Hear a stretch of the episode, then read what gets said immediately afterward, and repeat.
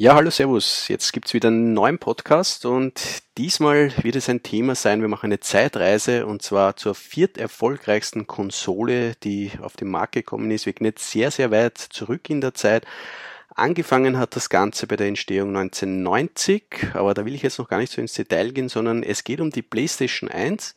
Und wie bin ich eigentlich zur PlayStation gekommen? Äh, ja, ein guter Freund, äh, sein Vater hat damals bei Sony gearbeitet und hat gesagt, ja, sie bringen eine neue Konsole raus.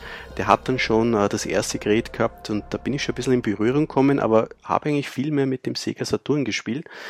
Und dass ich das Ganze jetzt nicht alleine bespreche, habe ich mir noch einen Gast dazu eingeladen, den werden viele schon kennen, und zwar das ist der Humaldo. Servus, grüß euch. Hallo.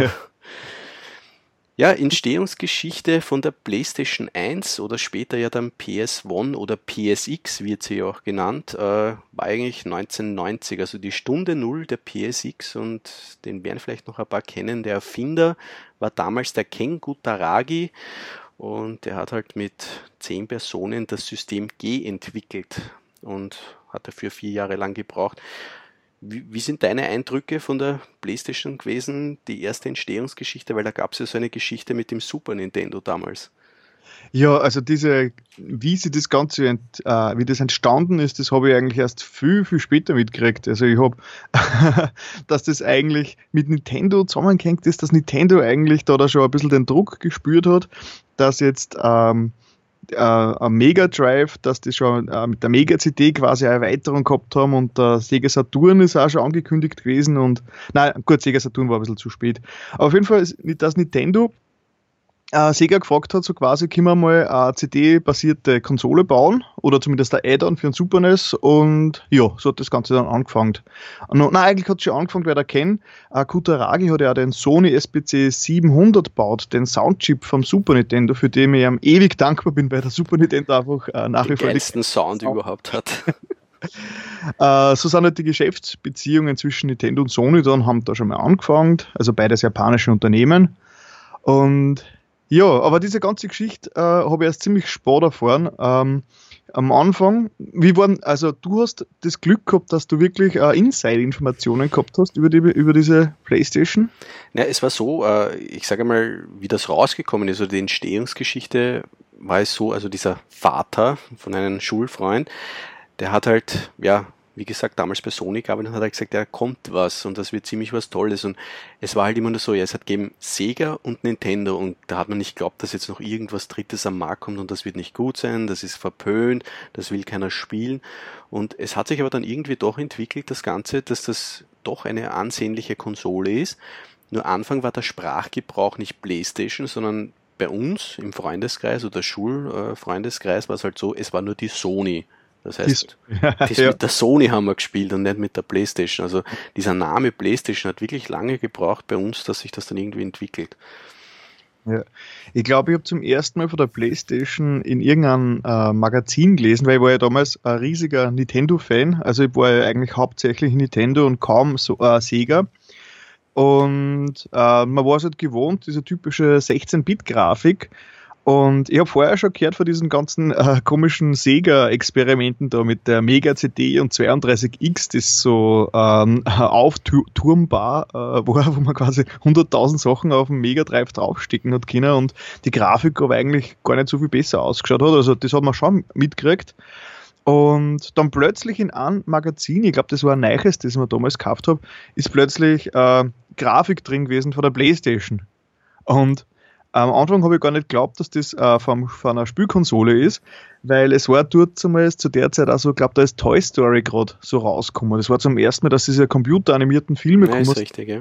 am Anfang, wie ich die ersten Screenshots so gesehen habe, die Zeitschriften, habe ich mir gedacht, aha, das schaut nicht aus wie Super Nintendo, das muss irgendwas anderes sein. So, und habe das eigentlich so als Multimedia oder Filme abgehandelt und damit draufgekommen, oh, das ist doch, das ist wirklich eine neue Konsole. Und da ist mir erst gedämmert, dass da komplett was Neues kommt. Also, dass es plötzlich nicht mehr nicht nur Sega und Nintendo gibt, sondern dass da plötzlich Sony daherkommt und äh, kein Walkman macht, sondern äh, eine Spielkonsole.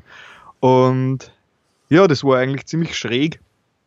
Äh, und ich, äh, wie gesagt, wir waren damals riesen Super Nintendo-Fans und hat natürlich Ultra 64, also Nintendo 64 und so. Project Reality war dort zumindest schon äh, angekündigt. Aber irgendwie ist dann Sony hineingegrätscht und hat dann eigentlich in der Zeit, wo alle Leute auf, den, auf die neue Nintendo-Konsole gewartet haben, eigentlich eine ziemlich geile Überraschung ausgebracht, die Playstation. Wir waren am Anfang ein bisschen skeptisch, weil wir dachten, na, das ist nicht von Nintendo, das kann nichts sein. das haben sich eigentlich, glaube ich, viele gedacht, dass das ja. damals, ja, es ist nicht von Nintendo oder halt von Sega und es wird halt dann was. Ja. Aber es gab ja sogar noch zwei Entwickler-Kits oder halt äh, richtige Designstudien, wie das ausgeschaut hat, der Super Nintendo mit dem CD-Laufwerk. Und da muss ich sagen, also das, der eine Super Nintendo, äh, wo drunter das Laufwerk war, das hat eigentlich richtig sexy ausgeschaut. Das hätte sogar richtig gut zusammengepasst damals. Was draufgesetzt hat quasi. Ja. Also das die doch so quasi noch Sega-Vorbild. Ja, genau, so ähnlich. Nur, dass du halt nicht den extremen Aufbau gehabt hast mit seitlich das Sega CD und drauf das 32X.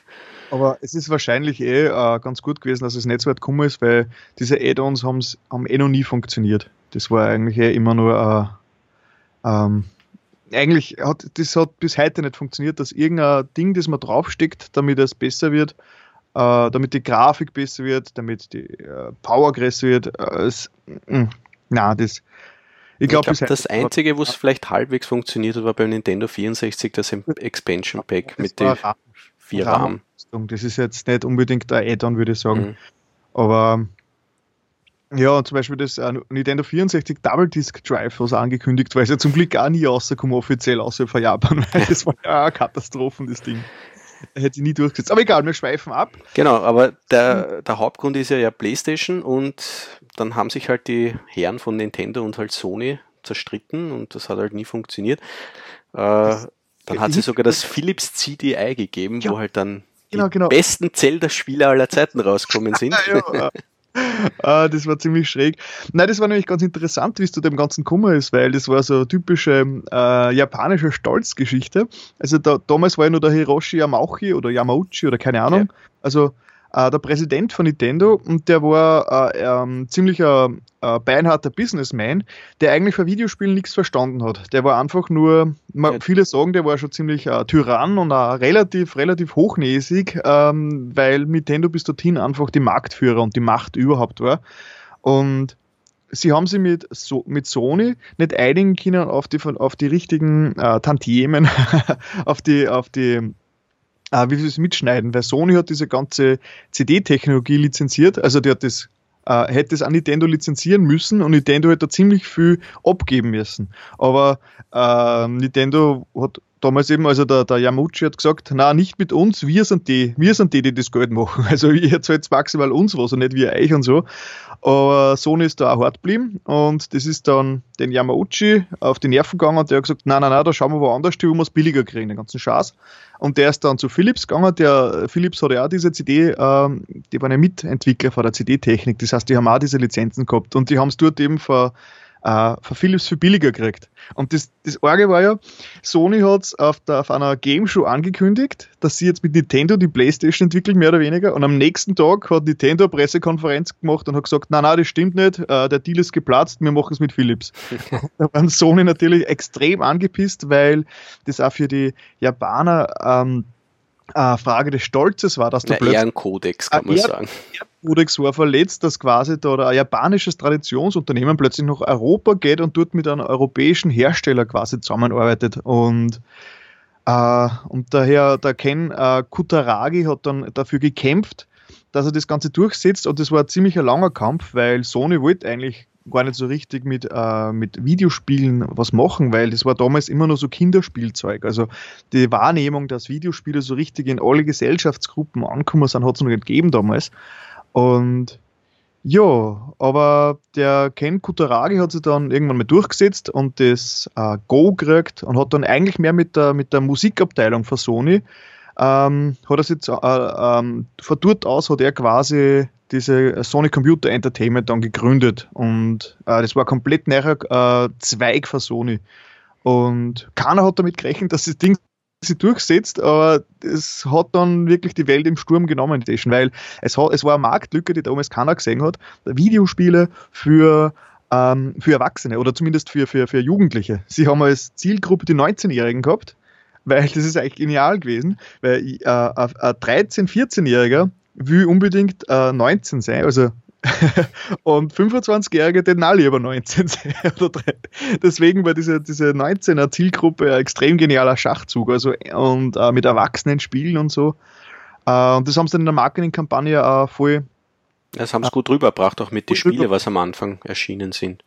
Das, hat, das, war, das war dann ein Wahnsinn, weil äh, ich habe auch nur die Nintendo-Sachen kennt. Das, also die Nintendo-Spiele, also Videospiele bis zu der Zeit waren eigentlich, also Konsolenspiele, waren so 90% Plattformer, also Jump'n'Runs, links nach rechts laufen und, äh, und Jump'n'Run, also 90% ist vielleicht übertrieben, aber großteils waren es Jump'n'Run-Plattformer. Und dann plötzlich kommt die Playstation und hat äh, schon 3D-Sachen ermöglicht und Polygongrafik. Das war das war ziemlich, ziemlich, äh, ja, genial eigentlich. Und eigentlich, eigentlich so, so, so, so eine richtige Erfolgsgeschichte, wie man es dann auch für Apple später gehört hat. Also so richtig so zur richtigen Zeit, am richtigen Platz und äh, die haben den Zahn der Zeit getroffen ja, ja. damals. Obwohl jeder dagegen war, Sony intern und so, keiner hat das Potenzial gesehen. Ah, aber, ja. aber also Sony, also der Ken, der nette Ken oder liebe Ken, hatte ja. das dann wirklich äh, gut umgesetzt und im Jahr 93 haben sie dann die Firma Pycnosis gekauft äh, und da sind ja gleich einmal ja, ein Lauschtitel rausgekommen, Wipeout. Mhm. Und ja. äh, die Lauschtitel waren ja eigentlich am Anfang ja nicht so berauschend. Also in äh, Europa haben wir gehabt äh, Battle Arena Tushiden, was ja, jetzt äh, ja, glaube ich nicht so to toll war. Jumping Flash, glaube ich, ein nicht so tolles Spiel. Äh, Reach Racer, also das ist für mich bis heute noch würde ich sagen, eines der besten Launch-Titel damals gewesen für PlayStation, alle mhm. Arten. Mhm. Und ja, Wipeout. Und ich glaube, da haben sie wirklich genau das Richtige getroffen, dass es genau passt hat. Das Witzige war ja, die PlayStation ist am Anfang, hat sie zwar ganz solide verkauft, aber war noch ganz weit weg entfernt vom Hype. Es hat dann so ein, es hat dann ein Jahr gebraucht, also man, das, wenn man sich das anschaut, die Daten, das ist ja heutzutage gar nicht mehr nachvollziehbar, wie lang zwischen die Releases gelegen ist. Das war ja ein Wahnsinn. Also die PlayStation ist in Japan rausgekommen im Dezember 94, in der USA, aber dann quasi erst äh, fast ein Jahr später, also im, im September und in der, in der Europa dann Ende September. Na, aber rausgekommen ist es ja am 3. Dezember und der Preis war ja damals 39.800 Yen. Ja, ja. Das in Schilling, in Schilling, also es gab ja vor dem Euro, gab es ja bei uns Schilling und in Deutschland gab es ja die Mark, äh, hat es bei uns gekostet 4.990 Schilling. Und wenn man das jetzt ohne der ganzen Inflation äh, runterrechnet, war die Umrechnung 362 Euro. Äh, eigentlich ein angemessener Preis für das, was die Konsole eigentlich damals schon konnte. Vor allem, das war ja der große Vorteil, weil der Sega Saturn war, war eigentlich die direkte Konkurrenz ähm, der eigentlich sogar in Japan einen Monat früher raus, also ein paar Tage früher rausgekommen ist. Und die hat, glaube glaub sogar ich, ein, eineinhalb Wochen oder so war das. Ja, ja, und die hat aber, die war aber um 100 Dollar oder was teurer. Und irgendwie war, und es sind nicht so viele geile Spiele da gewesen. Das heißt, sie hat schon mal, war, die, der Saturn war teurer und hat keine so guten Spiele gehabt.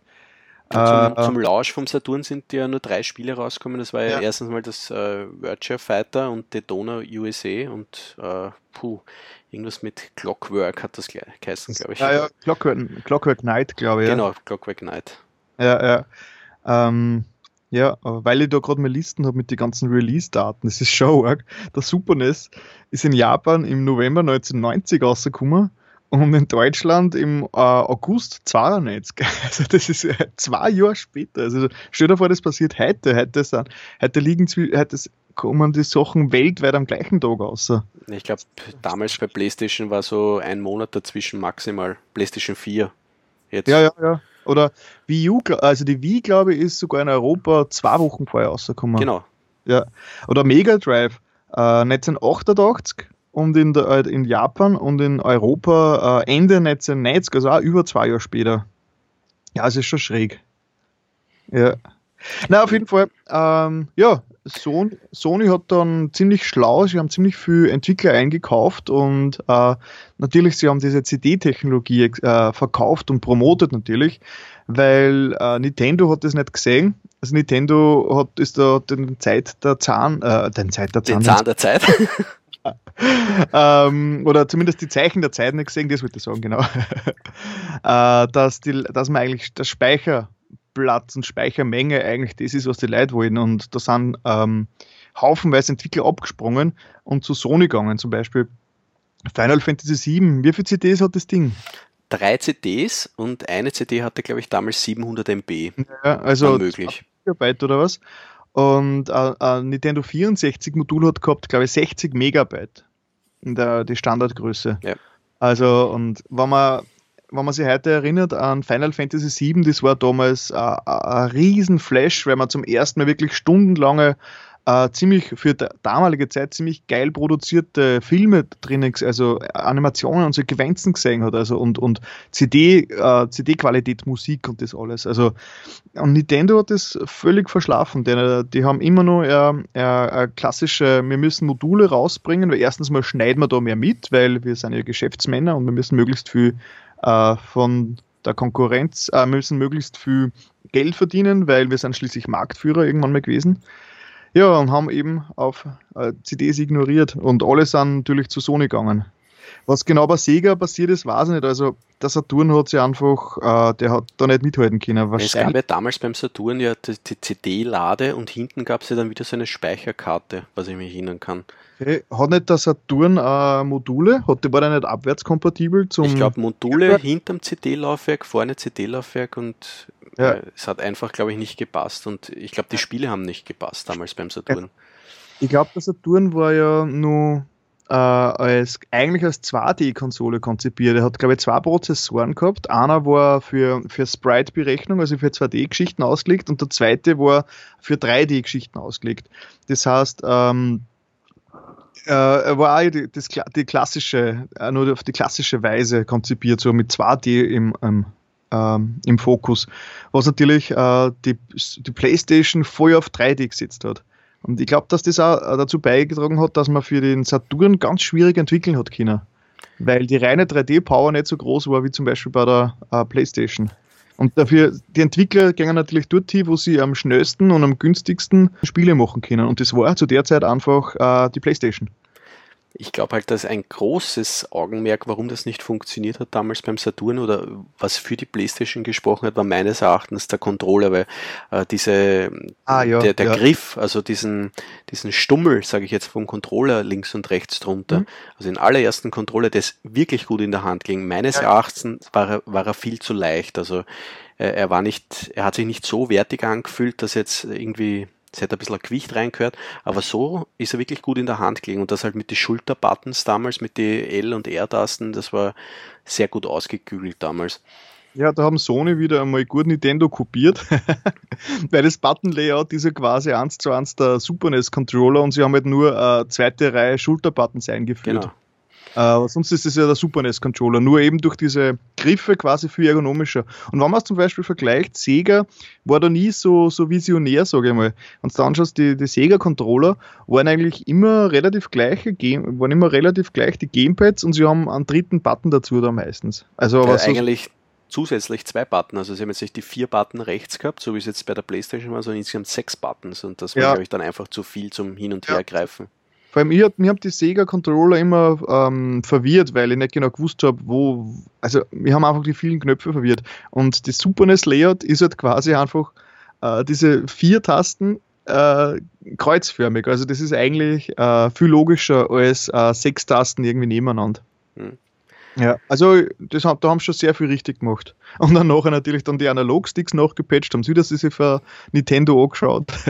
Nein, das haben sie gut gemacht. Ja, ja. Es gab ja am Anfang sogar zwei verschiedene Versionen von der Playstation, also wenn man jetzt die Rückseite hernimmt. Ja, äh, der normale Anschluss war jetzt einmal Stromanschluss, ist klar. Dann haben wir den äh, Fernsehanschluss gehabt, das war halt damals noch mit den drei tollen Chinch-Stecker, also so ein ja, nicht HDE oder nicht HDMI. HDE. Äh, und dann gab es natürlich noch das Link-Kabel. Und dann gab es eine Version, die hatte diese drei Anschlüsse plus extra nochmal Klinkenanschlüsse und sogar hinten äh, einen eigenen äh, Port, wo man ja Schummelmodule anstecken hat können. Und ja, unabsichtlich halt. Unabsichtlich natürlich. Aber war das nicht der Link-Port? Also ich weiß gar nicht mehr. Ah, das war ich glaube, das war der Linkport. Weil man hatte damals LAN. Äh, ah, LAN. der Parallelport war das. Man hat sich ja die zwei Playstations äh, zusammenhängen können und dann Multiplayer spielen. Was ja, das war das, was, das war der, der Link-Port, genau. Link Den, der ist bei beiden Versionen geblieben, nur der, äh, der Parallelboard, also wo man halt diese super tollen äh, Schummelmodule anstecken hat können, ja, der ist halt dann am Anfang dann weg, ja. also weiter dann wegfallen, weil ich glaube, die Produktion oder einfach nicht der Mehrwert gegeben war, dass man das verwendet. Ja, ja. Ja, ja, na cool. Aber was wir, glaube ich, vorher nicht erklärt haben, ist, auch nachdem äh, so, äh, Nintendo Sony äh, den Laufpass gegeben hat, aber oder haben wir das eh erklärt? Warte mal, wie weit sind wir da ins Detail gegangen? Sie haben auf jeden Fall dann äh, das Ding selbst weiterentwickelt und die erste Version von, diesem ersten Play, von der ersten Playstation hat sogar noch, da haben es 200 Stück produziert und die hat sogar noch einen Super NES-Slot äh, gehabt für Super NES-Spiele, weil das war ursprünglich so ein Hybrid-Device. Aber das haben sie dann komplett über den Haufen gehabt und dann quasi die Playstation eigenständig gemacht. Ja, vom, Desi ah. vom Design her, glaube ich, haben sie es damals richtig gut getroffen. Erstens, sie war viel, viel kleiner als der Sega Saturn, also die bessere Technik in einem kleineren Gehäuse. Und ja für mich damals irgendwie eine wirklich schöne Konsole. Ja, ja nein, sie, äh, sie scheint ja auch noch irgendwie kultig. Also ja. schaut, sie hat eigentlich von Anfang an retro ausgeschaut. Diese, Der einzige diese runde, runde Klappe und dann diese viereckigen, äh, diese drei, äh, diese drei äh, Quadrate quasi. Das einzige, äh, was halt zum Beispiel jetzt äh, die ganzen Nintendo-Konsolen den Vorteil gehabt haben, war halt einfach, ja, man konnte direkt auf der am Speichermodul abspeichern und ja. bei Sony war es halt dann so, wenn man hat sich eine Memory Card dazu kaufen müssen. Ja, ja, ja. Weil sonst ist gar nichts gegangen ist. Also interner Speicher, so aller, weiß nicht, 500 Gigabyte auf einer PlayStation 4 gab es damals noch nicht. Nein, nein, da hast du halt so eine Memory Card dazu kaufen müssen. Memory Cards, bist du deppert. Ähm, kann man die was aber nur 15 Plätze frei gehabt haben. Ja. Das heißt, wenn jetzt das Spiel zum Beispiel allein fünf Plätze verbraucht hat, sind die fünf Plätze weg gewesen. Ja, ja. Ähm, wir haben damals nämlich, also weil der, weil der Nintendo 64 so lange auf sich warten lassen hat, haben wir sie dann haben wir zu dritt zusammengespart und haben sie dann mal haben sie eine Playstation gekauft von unserem Taschengeld und haben sie haben die dann immer aufgeteilt und einmal äh, während, der, während Final Fantasy VII äh, hat es ein Freund von mir gehabt und das, äh, das, der, sein Fernseher war so weit oben, jetzt hat er es äh, auf, auf einem Kostenumsteig gehabt und bei irgendeinem Wutanfall hat er am Kabel angerissen, ist die Playstation runtergefallen, ist vorne auf die Kanten auf die Memory Card aufgekommen und hat die Memory Card zerfetzt. Und ich glaube, wir haben äh, ich glaube, wir haben 60 Stunden Final Fantasy Sp Speicherstände verloren.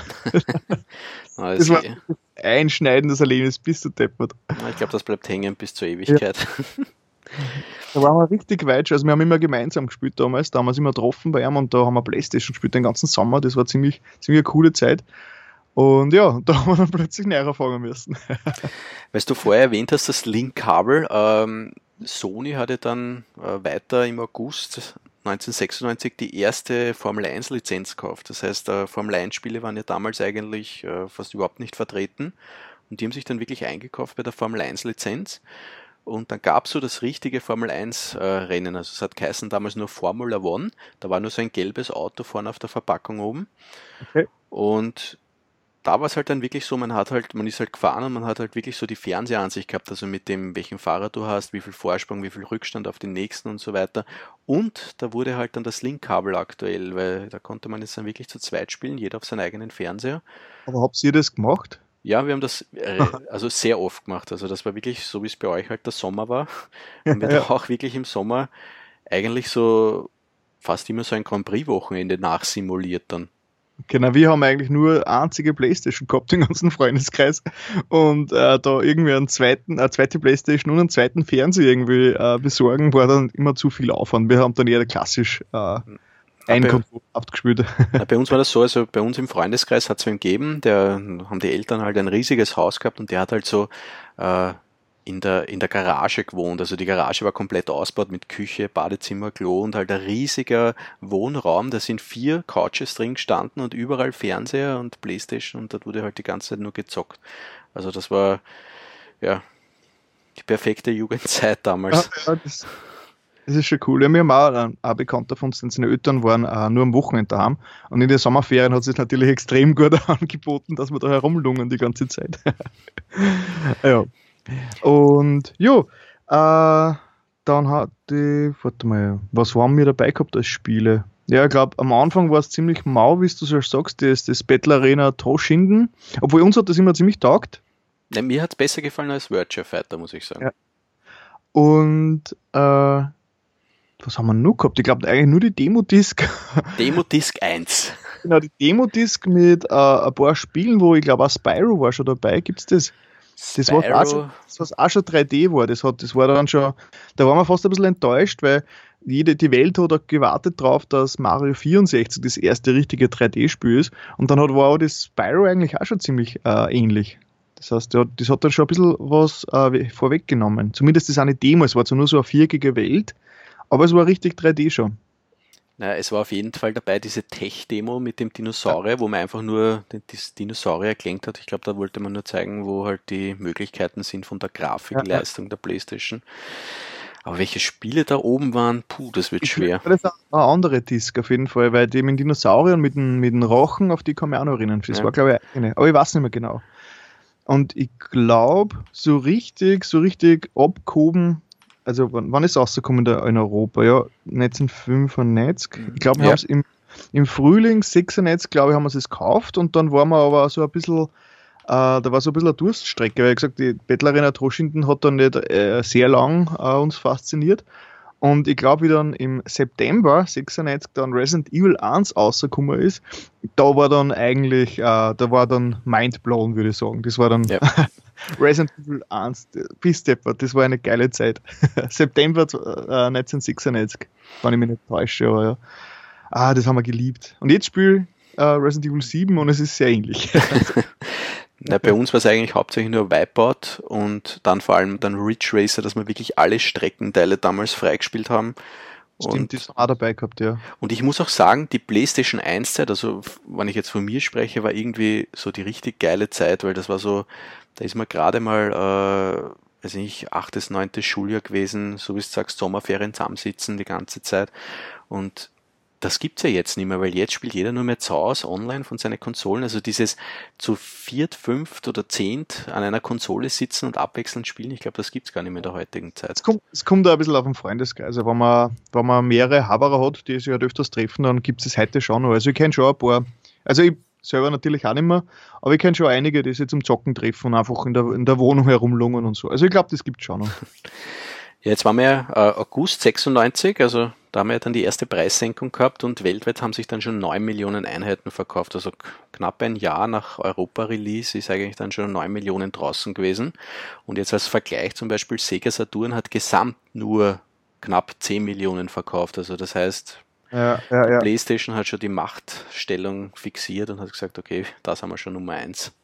Ja, und Nintendo hat zu dem Zeitpunkt immer nur auf sich warten lassen. Ich meine, das war ja, wirklich, ich meine, sie haben zwar Mario 64 fertiggestellt und haben die Konsole erst dann ausgebracht, wann Mario 64 wirklich fertig ist, aber wenn du das anschaust, äh, in Europa ist die PlayStation rausgekommen im September 95 und der N64 ist im März 97 rausgekommen. Das, das war eineinhalb, eineinhalb Jahre später, das war nicht mehr aufzuholen. Ich habe mir damals zwar äh, als alter Fanboy habe gesagt, ja, Nintendo 64 wird äh, die Playstation wegblasen, bla bla, wer braucht sie das? Aber so ganz überzeugt war ich selbst nicht mehr davon. Äh, ja, weil du gerade gesagt hast, März 97, also da ist ja dann sogar eine, sind ja eine spezielle Playstation rausgekommen, und zwar da gab es die schwarze PSX, die Net Yaroos, hast du von der auch was gehört? Ist die bei uns auch rausgekommen oder war Nein, die, nur... die, ich glaube, die waren nur in Amerika, ist die rausgekommen. Na. Ja, wie gesagt, ich habe äh, für diese, das war ja damals nur eine andere Zeit, das heißt, ich habe ich hab dann sporadisch Zeitschriften gelesen und außer Zeitschriften hast ja du überhaupt keine Informationen herkriegt. Das war ja nur vor dem Internet. Das heißt, diese, diese ganzen Informationen da, da habe ich erst Jahre nachher alles äh, zusammengeglaubt. Zum Beispiel, wie zum Beispiel diese Geschichte, dass eigentlich Nintendo schuld ist, dass die Playstation äh, entstanden ist, das habe ich so spät erst gehört und das war so richtiger mindblown Info. das war also noch sehr gut. Das ist ja wie so ein Sprichwort, der Feind meines Feindes ist mein Freund oder irgendwie so. Nein, also zur Netgear Roost zurück. Äh, das war eine Playstation, die was einmal komplett offen war für alle Regionen. Das heißt, du hast eine japanische, amerikanische oder europäische einlegen können. Wurscht, es hat alles abgespielt. Aber wenn es halt dann damals, für damalige Verhältnisse, dich ein bisschen auskannt hast mit Programmiersprache, hättest du deine eigenen äh, Spiele programmieren können. Und da gab es damals ein Playstation Magazin, ob's, ob's, das offizielle PlayStation-Magazin, glaube ich, sogar war das im deutschsprachigen Raum, wo dann ab und zu sogar solche Spiele von der Nettier Roos, also von Hobbyprogrammierern, dann auf dieser Demo-Disc oben waren zum Anzocken. Ja, ja, na cool. Aber. Schon ein, De ein Dev-Kit für die Massen quasi. Ja, ich glaube halt, ja. das war halt so der Anfang vom Programmieren für die hm. Hobbyprogrammierer. Andererseits 750 Dollar oder was es kostet hat, das Ding, das ist eh nichts im Vergleich zu der Zeit. Richtige Dev-Kits waren ja da noch in die Zehntausenden für Entwickler. Es gab ja dann noch weitere Playstation. Also es gab ja dann die blaue Playstation. Das war ja, mhm. äh, die hat auch alles abgespielt, zusätzlich sogar noch gebrannte CDs. Das heißt, äh, gebrannte CDs, das ist dann wieder ein ja, heikles Thema. Ja. Und dann gab es noch die weiße Playstation, die konnte dann Video-CDs abspielen. Also das, was eigentlich der Philips CDI abspielen könnt, konnte, ja. war aber halt dann nur auf 10.000 Stück limitiert in Asien. Ja. Das ist so wie dieser Panasonic GameCube, der. Ja, genau, der Q. Panasonic Q. Ja, nie irgendwo sie verbreitet hat. Ja. Das für schade war. Ein super Sammlerstück auf jeden Fall. Ja, ja gebrannte Spiele, äh, heikles Thema, Mod-Chipping. Ja, das ist äh, aber eigentlich äh, sicher, hat wie immer eng damit äh, zusammengespielt, dass das Ding auch so, sich so oft verkauft hat, weil äh, ja, viele Leute haben sich die Konsole gekauft, weil sie gewusst haben, die da mal modden und dann können wir die, die Spiele gratis holen. Und sowas macht natürlich, ist für die CD, äh, für die Konsolenverkäufer natürlich eigentlich immer sehr gut. Man, natürlich ist es insgesamt schlecht, weil äh, durch den CD-Umsatz natürlich wieder was verloren geht, Raubkopie und so, aber äh, es ist ja der Grund, ich, warum die PSP sie so oft verkauft hat, weil die auch extrem leicht ähm, hackbar war. Oder damals nur in die 80er Jahre mit, mit äh, Commodore und so, da, da hat keiner Spiele gekauft damals. Und das die ist Dinge, nur gebrannt worden. Da ist nur kopiert worden, ja. Die, äh, das heißt, das ist so zwei, also andere, einerseits ist leichte, leichte ähm, Modbarkeit für die Umsatzzahlen natürlich sehr gut, aber natürlich für die Spiele dann wieder nicht so gut. Ich kann mich auch erinnern, ich habe so viele Bekannte gehabt damals, die haben ganze CD-Koffer voll gehabt mit Spielen, haben es eh nie gespielt, hätten sie auch die Originalspiele nie gekauft.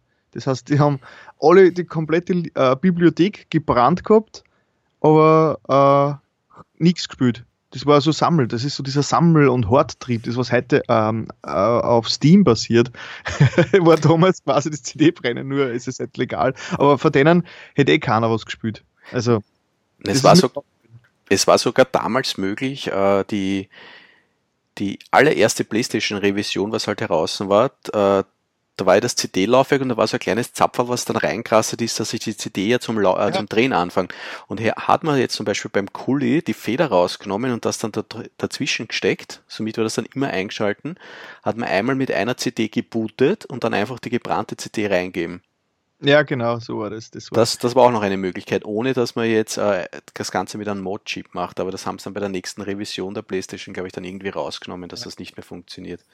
Ja, und die, die, die Überhitzungsprobleme müssen wir natürlich auch ansprechen. Seitwärts aufstellen. ja, das war immer, wenn dann irgendwann, äh, was war, da, was war die, die, die Meldung, die dann gekommen ist? Es hat sich angeschaltet oder ist hängen geblieben, wenn es überhitzt ist, weil äh, quasi eine Fehlkonstruktion hinten drinnen war, dass er die Hitze gestaut hat. Da hat ich glaube, die ganze Verlötungsgeschichte hat irgendwie damals nicht zusammenpasst. Also eigentlich äh, so ein irgendwie Produktionsfehler wie damals dann bei der Xbox 360, kann man ja. sagen, mit dem äh, roten Ring. Ja, ja. Ich kann mich noch erinnern, ähm, da, es war, wir haben im, Sommer, da haben wir in der Wohnung waren ziemlich viele Fliegen und die sind alle genau auf den runden Platz gesessen, wo es so heiß ist, wo der Trafo drunter gewesen ist. Und das war ganz witzig. Das sind, die Fliegen sind auf der Playstation gesessen, auf dem runden Bereich, da wo es so warm war. Das, das weiß ich auch noch. Ah, ja. Äh, ja, das Hitzeproblem, glaube ich, war bei den ersten Revisionen wirklich schlimm. Also das, ich glaube, es haben sehr viele die Playstations dann aufgestellt. Aber was, welcher Screen da entstanden ist, weiß ich selber nicht mehr, wie das dann ausgeschaut hat. Ich weiß es gar nicht mehr. Oder ist das Spiel einfach nur eingefroren? Kann das sein? Es kann, kann natürlich auch sein, ja. Na, vielleicht kann uns das wer beantworten. Ja, das wäre interessant, ist schon wieder eine Zeit lang her. Ja, ja aber so vor die, also ich muss ja schwärmen, es sind so viele geile Spiele rausgekommen in der, in der Schluss, vor allem in der Schlusszeit von der Playstation. Also dann eh so Ende der 90er. Uh, äh, vor allem Resident Evil hat er dann diesen Survival Horror ähm, uh, die Schwämme losgetreten, was hat es da alles gegeben? Resident Evil 2, Resident Evil 3 natürlich. Ähm, Na, Silent, Silent Hill, oder? Silent Hill, natürlich, Silent Hill, äh, Wahnsinn, der erste Teil gewesen. Und Alone ein, in the Dark? War das Alone in the Dark? Hat es das nicht auch schon gegeben? PlayStation ja, 1? Alone in the Dark 4 war das der. Also Alone in the Dark gibt es ja schon länger vorher. Also nur, nur auch schon auf PC und so. Das hat es schon weit vor Resident Evil gegeben. Und ich weiß nicht, das war dann einer ziemlich Resident Evil-mäßig und ich bin mir nicht sicher, ob der auf der PlayStation 1 war, aber ich glaube fast. War das der vierte? Der war, da war die erste Hälfte ziemlich gut und die zweite Hälfte ziemlich schlecht. das weiß ich noch. Oder hast du Dino Crisis? Dino das, Crisis, ja, das war auch sehr gut. Also die Mischung aus Jurassic Park und Resident Evil damals. Genau, also mit, mit das erste mit bewegbarer, mit bewegbarer Kamera, also wo du diese Panzersteuerung gehabt hast, aber die Kamerafahrten schon dynamisch waren. Das war so Science Fiction, ähm, eigentlich was, äh, ja, äh, Jurassic Park mit, ähm, nur mit so ein paar Cyber-Geschichten drin, wenn mich richtig erinnert. Was ich mich auch noch erinnern kann, und zwar von Square Enix oder Squaresoft damals, war uh, Parasite Eve 2. Parasite Eve, ja, das habe ich. Das war, das war auch ein sehr gutes Horrorspiel. Eigentlich sehr angelehnt an Resident Evil 2, würde ich mal sagen, vom Aufbau her. Ich kann gerade gar nicht sagen, ob ich das gespielt habe, aber das ist schon wieder so lang her. Nein, ist wirklich schon sehr lang her. Ja, feiner, ja, was ist denn? Also meine, meine, meine, meine größten Erinnerungen natürlich habe ich an Resident Evil 1. Das haben wir wirklich geliebt damals. Resident Evil 2 natürlich ähm, bis heute eins von meinen absoluten Lieblingsspiele. Und dann der 3 war dann immer so, hat mir dann immer so fasziniert. Das war dann Resident Evil Nemesis, der dritte. Ja, Nemesis, genau, ja. Und ja. Habt ihr die Director's Cut auch, äh, Version auch gespielt, Resident Evil 1, Director's ja, Cut? Ich denke schon, ja. Okay. Weil die ist ja heute, wenn man die äh, Original, nicht Platinum, sondern normale Version hat, ist ja die sogar jetzt richtig was wert, weil das okay. richtig schon ein Sammlerstück ist. Ich weiß gar nicht mehr, wo die hinkommen sind. Die, unser, unsere alten Spiele, wo, die, wo die jetzt herumlungen. Flohmarkt 3 Euro. ja, wahrscheinlich. Ah, da habe ich ja nur eine Anekdote zum Erzählen. Ähm, aber ich kannte von, also einer von den drei, die sich die Playstation gekauft haben, ähm, der hat, der ist dann irgendwie, der hat dann seine ganze Super NES-Sammlung, also Super NES-Spielersammlung, irgendwo eingetauscht. Ich glaube, ich weiß nicht, ob es GameStop da schon gegeben oder es war so ein ähnliches Angebot. Der hat seine ganzen Super NES-Spiele dorthin gebracht und hat es eingetauscht gegen äh, Kill Ig the Blood. Das ist das schlechteste Spiel aller Zeiten. Das kann man, wenn man das heute nur mal auf Google, auf, auf YouTube sucht, das ist a, das war ein First-Person 3D-Shooter in so komischen Räumen drin. Das Ding war so schlecht, das war so mies und er hat seine ganzen Super-Spiele dagegen eintauscht und wir wollten es lange Zeit nicht eingestehen, dass das Ding einfach nur scheiße ist. wir haben dann sehr schnell bereut, dass wir unser ganzes Super NES äh, Legacy quasi gegen das Spiel eintauscht haben. Ah, Kill Ig the Blood. Na, ich war damals in so einem äh, Bundesliga-Manager äh, Hype drinnen, keine Ahnung warum, oder Fußballmanager. Und da hat es auch ein Spiel gegeben und das war einfach schrecklich. Also äh, ich weiß ja gar nicht mehr, wie es geheißen hat, dieser Bundesliga-Manager. Ich glaube, das war auch so ein typischer Fehlkauf, das zu haben. Ja.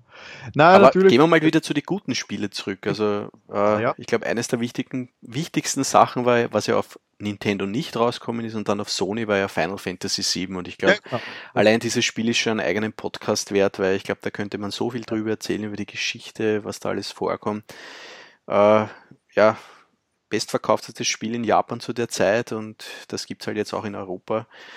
Uh, allein in Europa hat sich 1,2 Millionen Mal verkauft und weltweit 6,5 Millionen Mal. Also diese Zeit ist es schon geil, ja. Und ich glaube, es hat halt wirklich damals uh, ja ganz neue Sachen rausgebracht. Also mit den Filmsequenzen, wie du das schon gesagt hast, oder ja, ja. allein die Geschichte, also die, die ganze Geschichte, was dahinter steckt. Und Obwohl, hast du das nicht neulich sogar als äh, Retro-Spieler sind immer so toll damals noch mit? Ja, genau. In meinem letzten YouTube-Video bin ich ein bisschen herzogen, aber ich muss sagen, es ist bis heute noch mein absolutes Lieblingsspiel. Also. Okay. Ich muss sagen, ich hab, wie gesagt, ich habe es damals passiv gespielt, weil ähm, ich habe immer zugeschaut und ich habe es dann erst richtig selbst zum ersten Mal gespielt vor äh, sechs Jahren, glaube ich, auf der PSP. Wie, wie die PSP dann abwärts, äh, wie die PS, ja, wie PS die dann. Vita, die zum Download war, oder? PSP noch. Okay. Die hat dann mal die PlayStation 1 Spiele alle äh, äh, kompatibel gekriegt und da habe ich zum ersten Mal Final Fantasy VII wirklich äh, aus eigener Kraft vor Anfang bis Schluss gespielt. Also ich muss sagen, es ist auf jeden Fall ein Erlebnis gewesen. Und ich habe mir zuerst gedacht am Anfang, man ist nur in dieser Stadt drinnen. Weil man mit Final Fantasy mhm. äh, 3D hat man eigentlich nicht so Berührung gehabt, was da eigentlich passieren kann, weil Final Fantasy 6 war riesig, aber Final Fantasy 7, ja, wie wird das? Aber das erste Mal dann raus aus der großen Stadt war wirklich ein tolles Erlebnis. Ja, ja. Und was mich halt beeindruckt hat, war halt einfach, es hat genau damals am Punkt gepasst mit dem Magie zusammenreihen, also wie man das in die Slots reingibt und äh, einfach alles erkunden oder sogar die Spiele im Spiel was gegeben hat. Also weiß ich, das Snowboarden, Motorradfahren, äh, was hat es noch gegeben?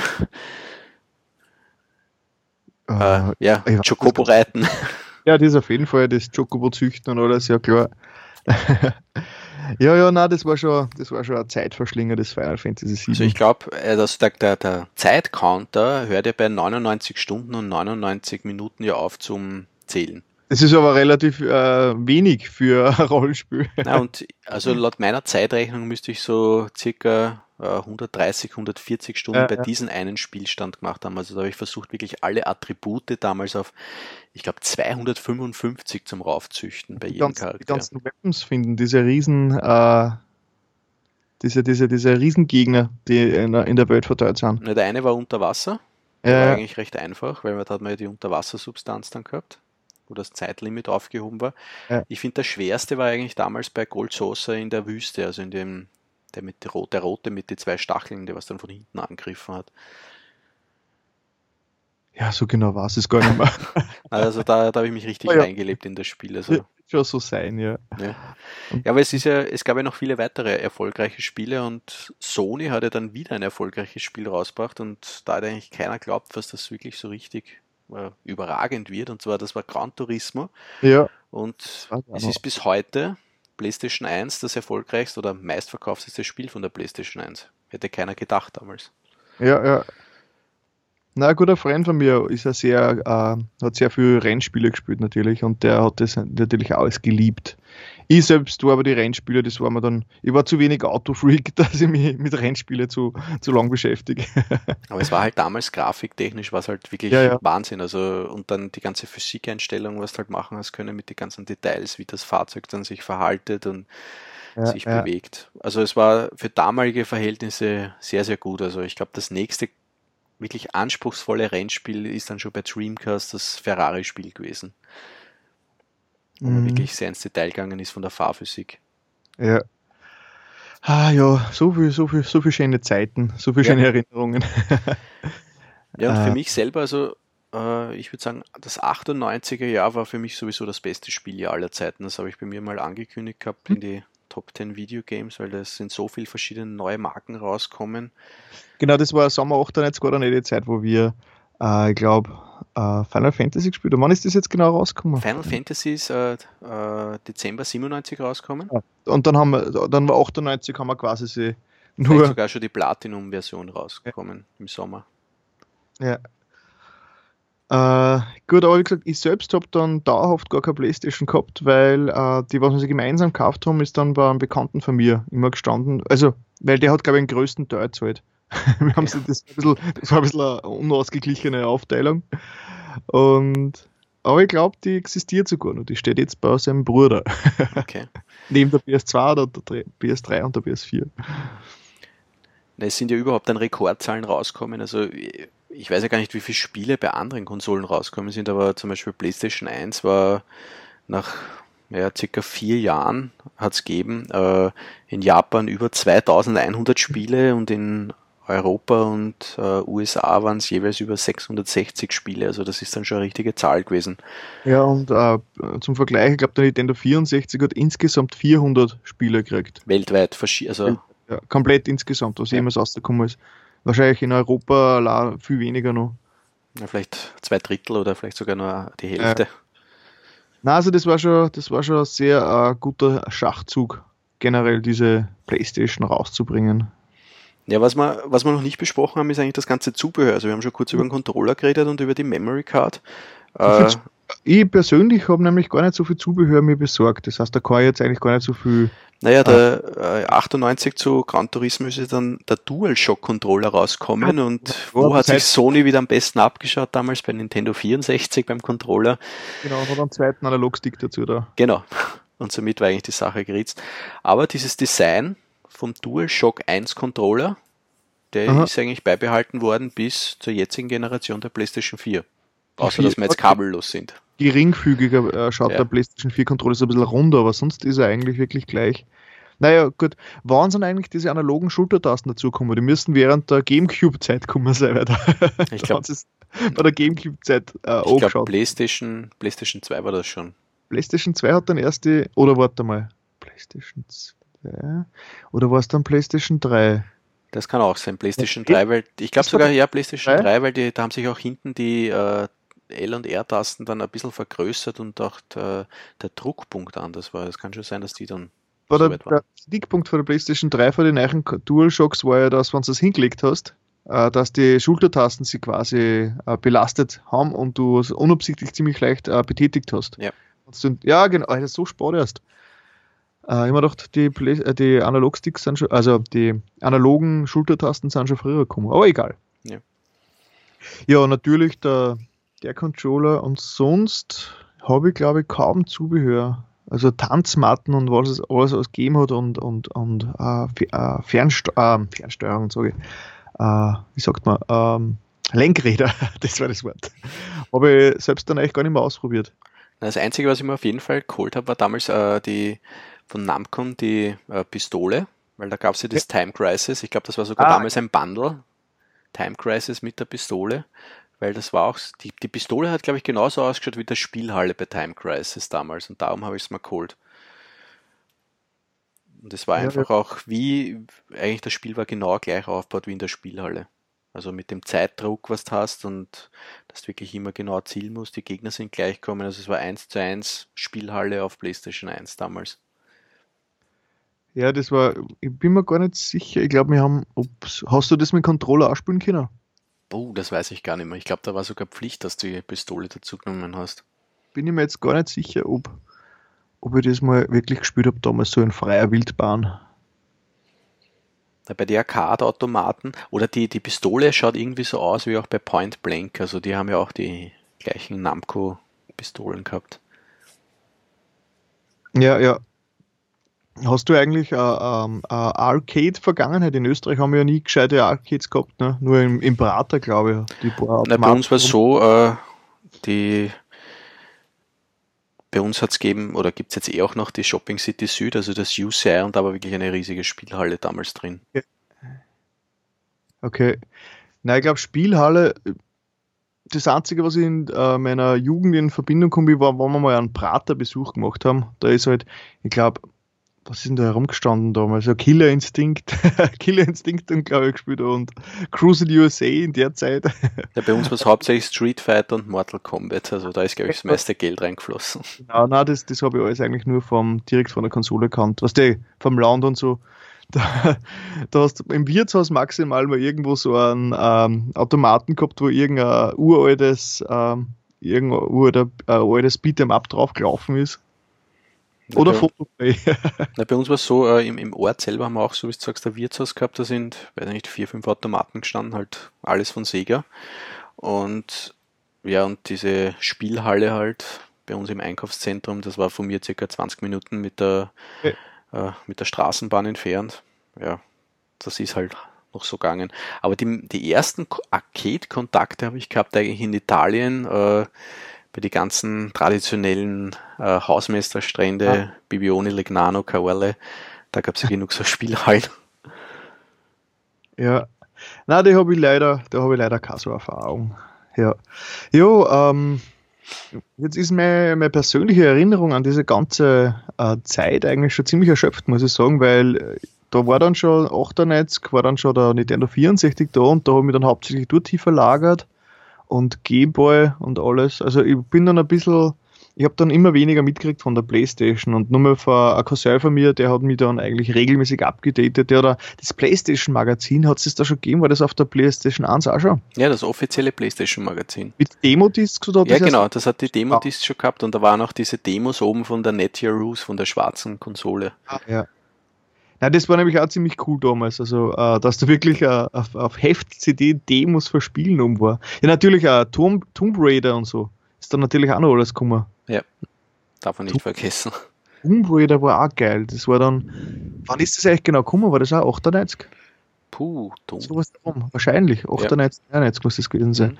Mhm. Ja, das war das erste Tomb Raider, war natürlich schon geil. Nur mit der äh, mystischen Atmosphäre in die Ruinen und so. Äh, alles noch relativ äh, äh, spannend und einsam und nicht so äh, ausgelutscht wie später dann schon. Also Tomb Raider war ziemlich geil, ja. Na, was mir auch sehr gut gefallen hat, war Metal Gear Solid äh, 1, kann man jetzt mhm. sagen, es gab ja vorher schon Metal Gears. Und das war ja bei uns im äh, europäischen Raum oder deutschsprachigen Raum sogar mit deutscher Synchro. Also ich fand mit der schlechtesten Synchro aller Zeiten. Aber ich, ich, muss sagen, sie war ja gar nicht so schlecht. Also ich kenn's, ich meine, ich habe Metal Gear damals leider auch nicht mehr gespielt, aber ich habe mir die ganzen Videos dann angeschaut, wo man die äh, Synchronisation äh, hört. das ist schon sehr amüsant. ich, ich muss halt sagen, für die, für die Grafikqualität, für das Spiel selber und für äh, wie eigentlich die ganzen äh, Mindfuck-Momente sind, was eigentlich das Spiel abliefert mit dem Psycho Mantis-Kampf, äh, kann ich drüber hinwegsehen, dass die deutsche Sprachausgabe, naja, ja. nicht so toll war. Aber man kann damit leben, würde ich ja, sagen. Das war doch auch, das erste Metal Gear Solid war doch auch das, was du beim Endkampf die Controller umstecken hast müssen, oder? Nein, das war der Psycho Mantis. Also es war so, du hast am äh, Controllerboard 1 gespielt und du hast gegen den gespielt und der hatte immer schon der hat immer schon gewusst, was du vorher machst. Also der hat gewusst, du gehst nach rechts, da muss ich auch nach rechts zielen oder so. Und dann auf einmal fängt er an, äh, die irgendwas erzählen über, du hast Gran Turismo gespielt oder du hast Final Fantasy gespielt und denkst, da was, woher weißt du das? Das geht ja gar nicht. Also der hat dann einfach deine Memory Card ausgelesen und du hast dann einfach nur in Controller auf einen Zweierport stecken müssen und somit hat er eigentlich keine Kontrolle mehr gehabt über dein Handeln. Ja, ja, das ist eigentlich eine ziemlich geile Idee, aber Gameplay-mäßig war es jetzt schon ziemlich fies, weil wie sollst du denn auf die Idee kommen? ja, aber das, also für mich ist das halt der Moment, wo das erste Mal ein Videospiel die vierte Wand durchbricht. Also, ja, das war das schon. Ist, und es gab sogar noch einen, äh, so einen Hinweis im Spiel, aber der war schon ein bisschen früher, bevor der Kampf war, aber da irgendwie mit der Meryl in Kontakt, wo dann äh, dieser Sergeant oder mit dem, was du da immer sprichst, dir sagt, ja, du musst halt die und die Codec-Nummer anrufen, äh, also die Funknummer, und die findest du auf der Rückseite der Verpackung. Und du denkst, da was, wo ich habe ja keine Rückseite auf der Verpackung und dann musst du auf die Spieleverpackung draufschauen und dann siehst du die Codec-Nummer, was dann dort oben steht. Also das ist aber schon fast klassisch. Das war in die 80er Jahren auch äh, bei die, mit den Kopierschutzdingen auch ähnlich. Ja, genau. Ohne den Packungszubehör eigentlich mit dem Spiel gar nichts anfangen hast können. Und das war halt für mich das erste Mal so richtig die vierte ja. Wand. Also ich glaube, das hat kein Spiel wieder so gut geschafft. Oder? Ja, es war schon cool. Ja. Ist ja nicht umsonst ziemlich, ziemlich kultig.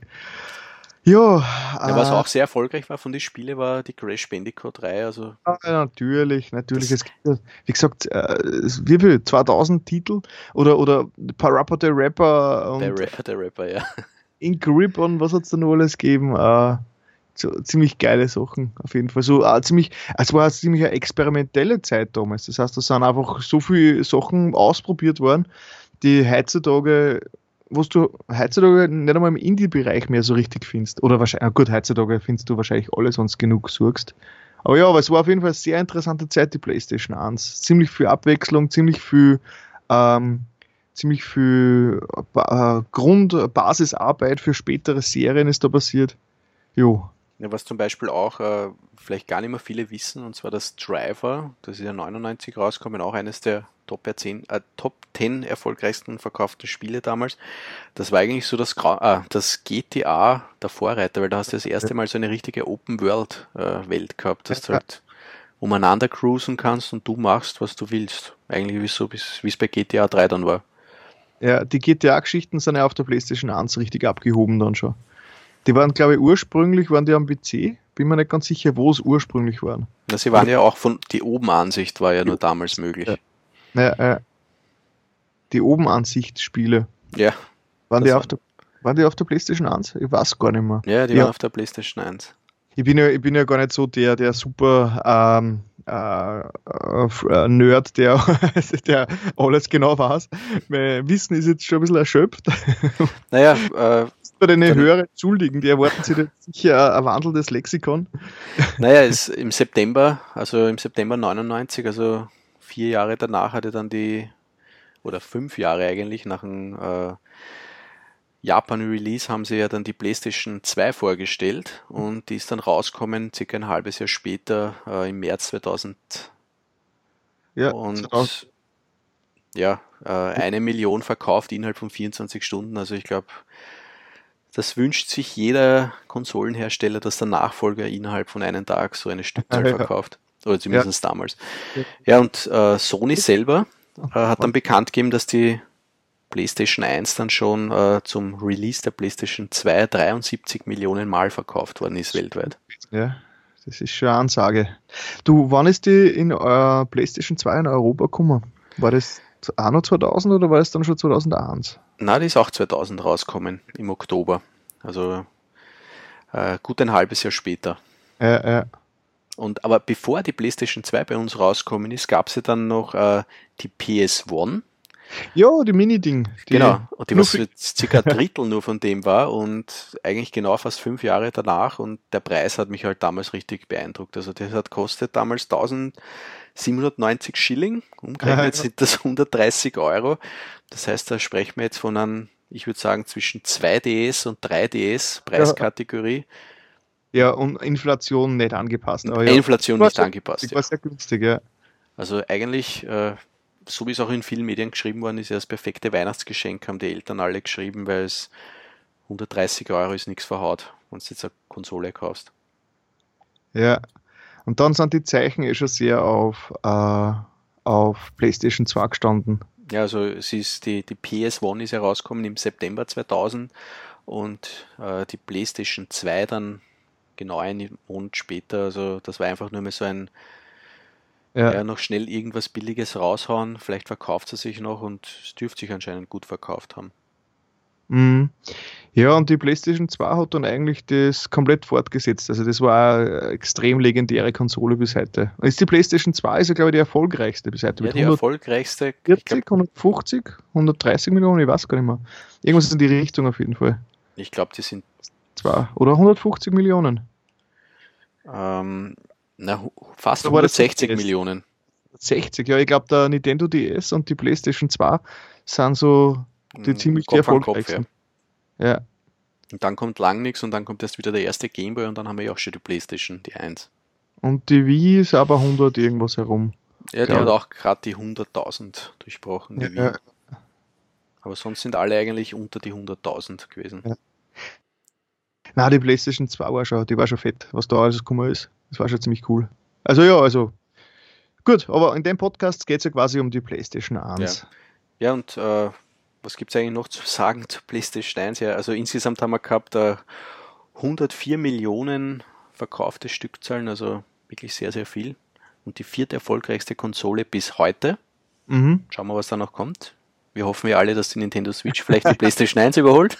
Nein, mir genügt schon, wenn die Switch wieder ein bisschen äh, mehr Stückzahlen absetzt, dass Nintendo nicht ganz so weit hinten ist mit den Heimkonsolen. Ja. Also ich glaube, ich glaub, äh, dass Nintendo so schnell nicht mehr Marktführer wird. Aber ja, muss ja gar nicht sein. Sie Ja. sollten nur genug Kohle machen, damit sie überleben können, dann bin ich schon zufrieden. und gute Spiele rausbringen. Ja, ja, dann bin ich schon zufrieden. Ja, zum, Ja. zum Abschluss können wir jetzt noch sagen, ja, die, die Eröffnung oder der Release war 1994 und äh, die Herstellung wurde halt dann eingestellt 2006. Also eigentlich sechs Jahre nach der PlayStation 2 hat man aufgehört, die PlayStation 1 zu produzieren. Hat sich ja noch wunderbar verkauft, ne? Ja, Hat also, sich Spieler gegeben. ich glaube, eine, ich glaube, zwölf Jahre hat sich eigentlich fast keine Konsole gehalten, so lange am Markt. Das sind schon fast Commodore-Zeiten oder Heimcomputer-Zeiten, wo sie wirklich, wo ein und dieselbe Technik über zehn Jahre im Umlauf war. Unvorstellbar heute. Heute ist nach zehn Wochen schon alles veraltet. Ja. Äh, aber es gibt da nur eine kleine äh, Anekdote zum äh, Ken Kutaragi. Der ist ja dann quasi nach wie vor immer der Chef gewesen von Sony Computer Entertainment. Ja, bis zur PlayStation 2, also genau. die hat er ja richtig schön rauspromotet, nur bei der ja. die PlayStation 3 ist ihm zu Verhängnis worden. Genau, die PlayStation 3, da ist ihm dann, da muss, er, da muss man sagen, da hat er dann sein Zenit überschritten gehabt und ist einfach, war einfach, äh, ist von der Generation überholt worden, weil er hat die PlayStation 3 äh, ziemlich, also die, die war ziemlich, ziemlich äh, exquisit äh, gestaltet mit acht, ähm, äh, mit acht äh, Kernen und ganz schwieriger Architektur so dass eigentlich keiner damit umgehen hat können. Das heißt, das Ding war, war technisch eigentlich äh, einfach, auf, das war einfach eine Fehlkonstruktion und ganz viele Stimmen haben schon vor Release gesagt, hey, da die PlayStation 3 verschrotten und baut was Neues, das Ding ist nichts. Und man merkt es auch an der der Preis, das Ding war viel zu teuer, wie es rausgekommen ist. Die PlayStation 3 hat mir damals wirklich extrem die Lust verdorben an Sony. Das war echt ein Downer. Das Ding war einfach völlig uninteressant. Und das hat dann auch die Konsequenz gehabt, dass der Herr äh, Kutaragi dann eh quasi äh, gegangen worden ist oder freiwillig gegangen ist. Ja, ich glaube, im Aufsichtsrat ist er dann noch drinnen geblieben. Ja, ja.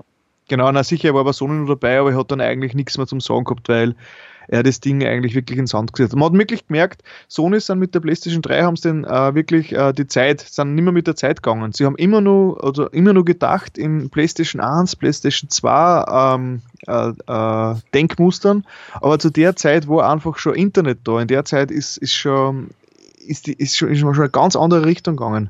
Obwohl eigentlich der eingebaute Blu-ray-Player damals wirklich auch wieder so ein Must-Have war, wie zum Beispiel zum PlayStation 2 mit dem DVD-Player. Ähm, hätte man meinen sollen, aber ich glaube, ich bin mir nicht ganz sicher, ob es wirklich so abgegangen ist. Weil PlayStation 2 mit DVD-Player und keine Frage, das war ein riesen Kaufgrund für die PlayStation 2, weil es, die, weil es einfach die, der günstigste DVD-Player war. Ja, ab DVD-Player hat damals kostet also so um die 3000, 4000 Schilling. Und dann hast du noch einen Tausender draufgelegt und hast eigentlich eine PlayStation 2 gehabt. Ja, also ich kenne auch einige Leute. Ich, ich wollte damals immer den Gamecube deiner Leiden schmackhaft machen. Und das erste, was sie mich gefragt haben, kann der DVDs abspielen? Die passen nicht einmal eine. und das habe ich dann sehr schade gefunden, äh, dass Nintendo das bis heute eigentlich äh, nie unterstützt hat, weil das sicher eine große, eine große Kundschaft erweitert hätte. Aber ich glaube, das ist so, das sind Nintendo sind halt nicht bereit, äh, zu viel an ähm, ja, an Geld abzugeben, weil Lizenzen, sie müssen ja für, für, für wenn sie einen DVD-Spieler anbieten, müssen sie quasi die Lizenzgebühren an den Hersteller abgeben und das äh, verkleinert dann wieder eher Gewinnspanne und alles Mögliche. Ja, es ist ja bis heute das gleiche Spiel. Ja, aber es hat sich trotzdem damals halt die, die PlayStation 3 mit der Blu-ray gegen ja. die Xbox 360 mit HD-DVD durchgesetzt, aber. Ja, HD-DVD, ja, stimmt, das war ja so ein Trauerspiel mit dem extremen Laufwerk. Äh, aber ich, ich, bin mir nicht sicher, ob dann zu der Zeit nämlich eh schon die Richtung sich abgezeichnet hat, dass sie Blu-rays vielleicht, dass die gar nicht die Zukunft sind, sondern das dann schon in Richtung äh, äh, Downloads geht, oder war das zu früh? Aber, oder, ich glaube, äh, diese Download-Geschichte hat eigentlich die Xbox 360 eingeführt mit den ganzen Arcade-Games damals, dass man halt wirklich also, ja. weiß nicht, nein, 5, nein, 10 Euro Games runterladet. Streaming, dass man wirklich dann schon Filme drauf streamen hat können. Wann hat denn das angefangen? Puh. Das, das, hat doch auch schon bei der, Play der Xbox 360 angefangen. Das muss Ende der, Ende der 2010er gewesen sein. Ja, also es, das sind nicht die 2010er, die 2000er. Na, Xbox hat es auf jeden Fall gut vorgemacht. Also die haben wirklich ja damals gut profitiert davon und das hat man auch an die Verkaufszahlen gesehen, weil Xbox äh, 360 und PlayStation 3 waren ja eigentlich immer gleich auf. Ja, ja. Na, ich glaube, die Xbox ähm, 360 war am Anfang äh, vor der PlayStation 3 und gegen Schluss hat dann die PlayStation 3 nachgezogen, ziemlich auf gleich. Ja. Aber ja, am Anfang, ich meine, die, die Xbox 360 ist doch auch über eineinhalb Jahre vorher rausgekommen bei uns. Und da kann ich mich noch erinnern auf die Präsentation auf MTV, glaube ich, war das damals mit dem Frodo, also mit dem Herr der Ringe Darsteller, ja. wo er eine Stunde über die Xbox geredet hat und effektiv, man hat es drei Sekunden lang gesehen oder so. Ja. ja. Na, also die Xbox 360, ich habe damals auch nicht gewusst, warum ich mir äh, so sauteure PlayStation äh, 3 kaufen soll, waren doch äh, die Xbox 360 eh mindestens das gleiche kann, weil Gears of War schaut heute noch geil aus. Da hat es lang gebraucht, bis äh, äh, Sony da irgendwas nachgeschickt hat. Ich glaube, Uncharted hat dann mal kommen müssen, dass man mal gesehen hat, dass die PlayStation 3 doch was kann. Ja. Das ist ja so wie mit den ganzen Nintendo-Spielen, also die schauen ja heute noch alle gut aus, also so wie das Super Mario Sunshine zum Beispiel oder. Ja, ja. Gut, das ist, das ist halt, weil Nintendo immer so einen, einen stilisierten äh, Stil eben hat. Ähm, das hält sich natürlich länger, so Comic-Grafik und so, aber so diese hyperrealistischen Sachen, unter Anführungszeichen, ähm, da haben sie die PlayStation 3 und die Xbox 360 wenig geschenkt. Und obwohl die Play Xbox 360 da schon billiger waren und länger heraus nur. Ja. Ja, ja. gut. Ah, ja, jetzt haben kurzes wir Fazit, kurzes ja. Fazit PlayStation 1. Äh, ja, ich würde sagen, sicher einer der geilsten Konsolen, was ja. rausgekommen ist. Oder zumindest die geilste Konsole in dieser Konsolengeneration.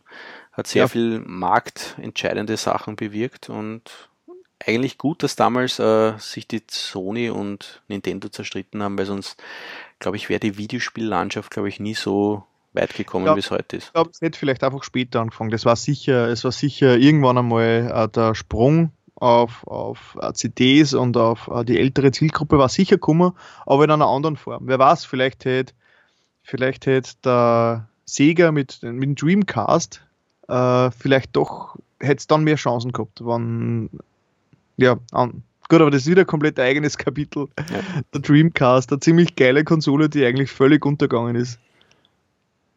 Ja, die hätte sich auf jeden Fall viel mehr Ruhm verdient, aber ich da, ich meine, da könnte man ja viel drüber reden, was die alles kann oder. Äh, ja, ja, die, die war der, hat, Zeit, war der Zeit voraus und hat sich einfach gegen die PlayStation 2 einfach nicht behaupten können. Wie, wie heißt wie, wie, wie heißt's, ähm, das äh, Shenmue 2 ja.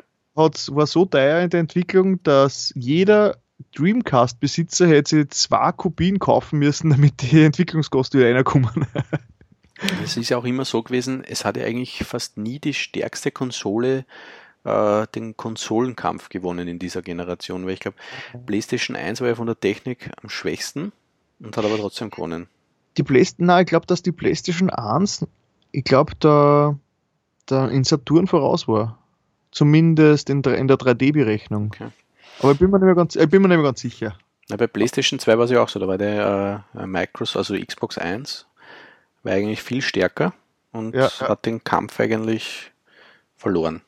Ja, gut. Weil da hat Microsoft gerade Neuland betreten. Klar, dass das eher der erste Versuch äh, nur zu keinem Erfolg führt. Ja, sie haben dann eh relativ schnell die 360 gemacht und damit eigentlich alles richtig gemacht. Das stimmt. Ja, da war die Anfangszeit von der 360, das war so diese Underdog-Zeit, wo plötzlich, ich meine, Microsoft ist kein Underdog, aber als Konsolenhersteller Microsoft, das war dann eigentlich richtig cool, dass da wieder so ein neuer Herausforderer das Feld betreten hat. Ja, interessant. Auf jeden Fall, ich denke gerade so nach, so richtige Umschwünge passieren jetzt, naja, wenn du denkst, indirekt vielleicht mit iOS und äh, Smartphones und Smart Devices, die haben natürlich den kompletten Markt aufgerüttelt und durchgerüttelt. Ja, ich, ich glaube, also der, der nächste große Schritt, also der, der Sprung von PlayStation 3 auf PlayStation 4 war für mich nicht so groß wie von ah. äh, PlayStation 1 auf PlayStation 2 jetzt. PlayStation 4 war mehr so ein richtig schön. Die PlayStation 4 ist ein tolles, rundes Gerät, das eigentlich ziemlich äh, alles richtig macht. Äh, also dieser, dieser, dieser Quantensprung meines Erachtens ah, ist glaub, zwischen PlayStation 1, 2 einfach extrem gewesen und zwischen 3 und 4 hat das irgendwie glaub, Der wird nicht mehr passieren, der wird nicht mehr passieren. Die, die, die Kurve der, äh, der Entwicklung ist jetzt ziemlich flach geworden und alles, was sie jetzt noch verbessert, sind dann Nuancen. Du siehst, du brauchst ja nur am PC schauen, was am, der PC ist halt inzwischen von den Möglichkeiten her eh schon weit in der Zukunft der Konsolen und das wird jetzt konsolenmäßig auch weitergehen. Das heißt, äh, die, irgendwann wird, werden die Konsolen dann auch 4K haben, ja, juhu. Aber die Spiele selbst werden zwar schöner ausschauen, aber dann nur größer sein. Da wird dann jedes Spiel schon von Haus aus 100 Gigabyte haben, damit die ganzen Assets äh, äh, gut ausschauen. In die Richtung jetzt aber so ein richtiger, ein richtiger Quantensprung ich, ich sehe es im Moment nicht kommen. Das war wahrscheinlich der, der Mobile-Markt. Das war das letzte Mal, dass es wirklich in der ganzen äh, Gaming-Geschichte einen, einen, einen riesen Umschwung gegeben hat. Ich könnte mir vorstellen, dass halt wirklich vielleicht die Nintendo Switch jetzt genau diesen, ich sage jetzt nicht Leistungssprung macht, sondern einfach wieder das Gaming verändert. Ja. Weil Wird, aber sie macht ja auch nichts Neues. Sie macht nur das, was es schon gibt, äh, portabel und äh, flexibler. Aber so, aber nein, schwer zu sagen. Ich, ich glaube, wir haben schon so ziemlich alles gesehen. Ich glaube kaum, dass wir jetzt nur ganz große Überraschungen kriegen. Vielleicht jetzt noch mit VR. VR war jetzt ziemlich eine coole Geschichte, aber müssen wir erstmal schauen, ob sich das dauerhaft bewährt. Ich glaube, das VR wird eher so untergehen wie äh, Kinect oder dieses äh, PlayStation Move. Also ich glaube, das wird sich ganz so möchte ich das jetzt nicht sehen, weil es schon viel Potenzial im. im nee, das Potenzial ist super. Also das hat Kinect ja. auch gehabt. Nur ich glaube halt, es, es wird nicht ja. massenmarkttauglich werden. Das war meiner Meinung nach von Anfang an ein Rohrkrepierer. Das ist ein Blödsinn. Nur weil Minority Report im Fernsehen cool ausschaut, haben sie alle geglaubt, das müssen wir in Wirklichkeit auch machen und herumhampeln. Ja. Ah ja. Ja.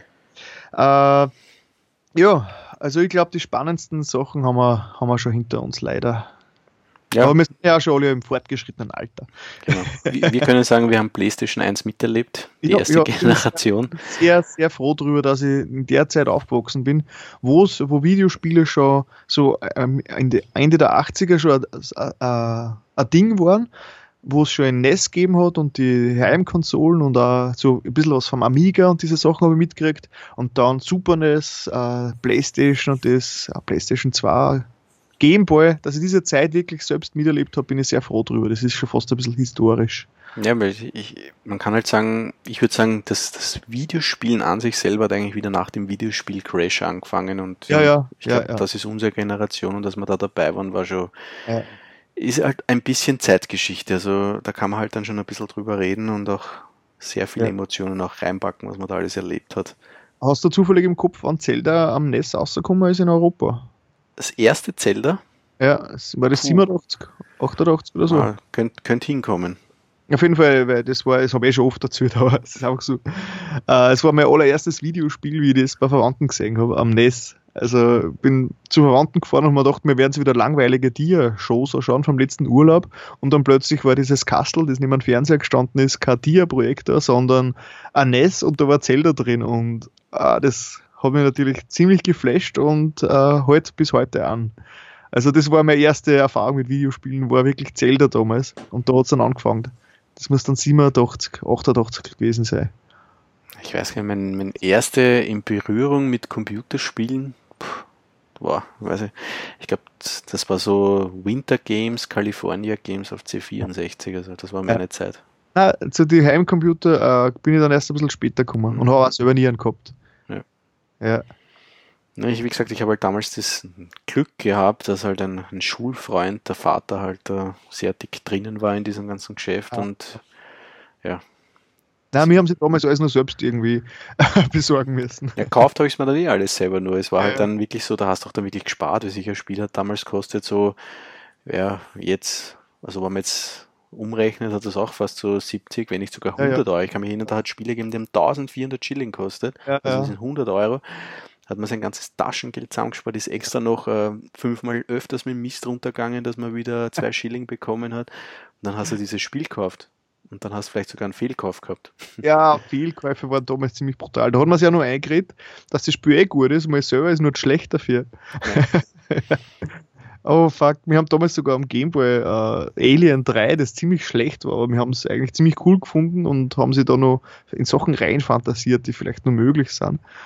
Uh, wo es eigentlich, im Endeffekt haben wir uns nur selbst gerechtfertigt, warum wir für so einen Scheiß so viel Geld ausgegeben haben. Ja, für mich war super, dass halt damals die Videospielmagazine das eigentlich immer gut beschrieben haben, die Spiele, wie sie sind oder nicht, wie ja. gut sie sind, wie schlecht sie sind und vor allem, weil halt ab und zu auch immer diese Demo-Disc beiklingen ist, also was du jetzt eigentlich die Demos runterladen kannst halt früher immer die Disc und so hast du eigentlich dann deine Spiele nach und nach gekauft. Ja, ja. Oder ausgeborgt. Oder, Oder ausgeborgt. Ja, früher, früher hat es ja noch gegeben Videotheken, da bist du hingegangen, hast du nicht den Film ausborgt, sondern hast du die Spiele ausborgt. Ja, das war's ja. Also ich bin immer, also wenn wir in die Abendmesse gegangen sind, die war um dreiviertel acht aus und da hat die Videothek hat bis acht offen gehabt und dann nachher noch in die Videothek und äh, Star Fox für einen Super Nintendo ausborgt und dann das ganze Wochenende Star Fox gespielt und dann am ja, am Montag wieder zurückgebracht. das kann ich mir noch sehr gut erinnern. Videotheken. Und dann hat irgendwie einen Speicherstand gelöscht bei Zelda. Genau, Zelda haben wir ja, was wir an der Videotheken Geld ausgegeben hätten, da hätten wir es kaufen auch können. Ja. Aber so hat man es halt anzocken können damals, die Spiele. Ja. Das war halt auch super. Videotheken, irgendwie waren die schon cool. Kann man sich eigentlich, wenn man jetzt so, weiß nicht, vor zehn Jahren erst angefangen hat zum Spielen, kann man sich da gar nicht mehr zurückversetzen, was da eigentlich früher für eine Zeit war. Ja. Ich würde sagen, PlayStation 1 haben wir gut durchgenommen, durch, Und ein bisschen erklärt. abgegrast. Und ja, im Großen und Ganzen würde ich sagen, eine wirklich tolle Konsole. Also mhm. bin froh, dass ich es gespielt habe. Ich bin froh, dass ich mit vielen Freunden das gespielt habe oder mit denen zusammen gespielt habe.